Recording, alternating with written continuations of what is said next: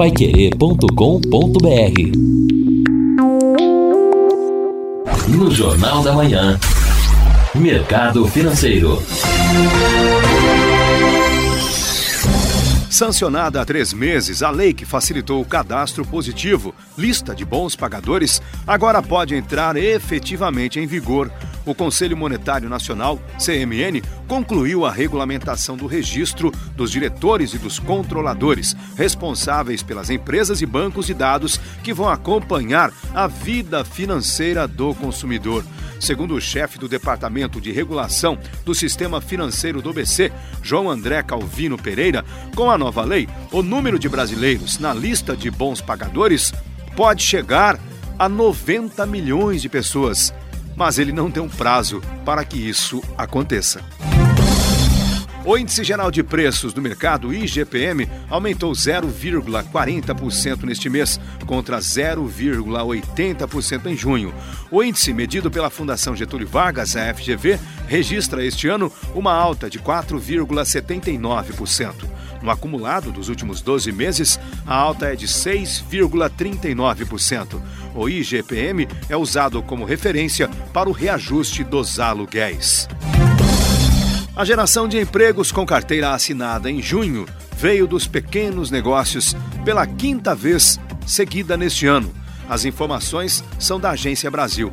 A análise feita pelo Sebrae, a partir de dados do CAGED, o Cadastro Geral de Empregados e Desempregados do Ministério da Economia, apontou o seguinte: um levantamento mostrando que foram criados 52.700 postos de trabalho neste segmento.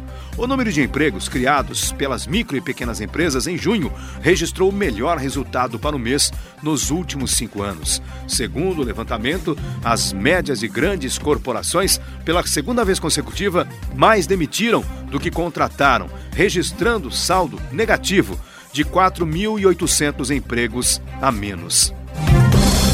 A confiança da indústria brasileira despencou no mês de julho e chegou ao pior nível desde outubro de 2018. Foi o que divulgou ontem o Instituto Brasileiro de Economia da Fundação Getúlio Vargas.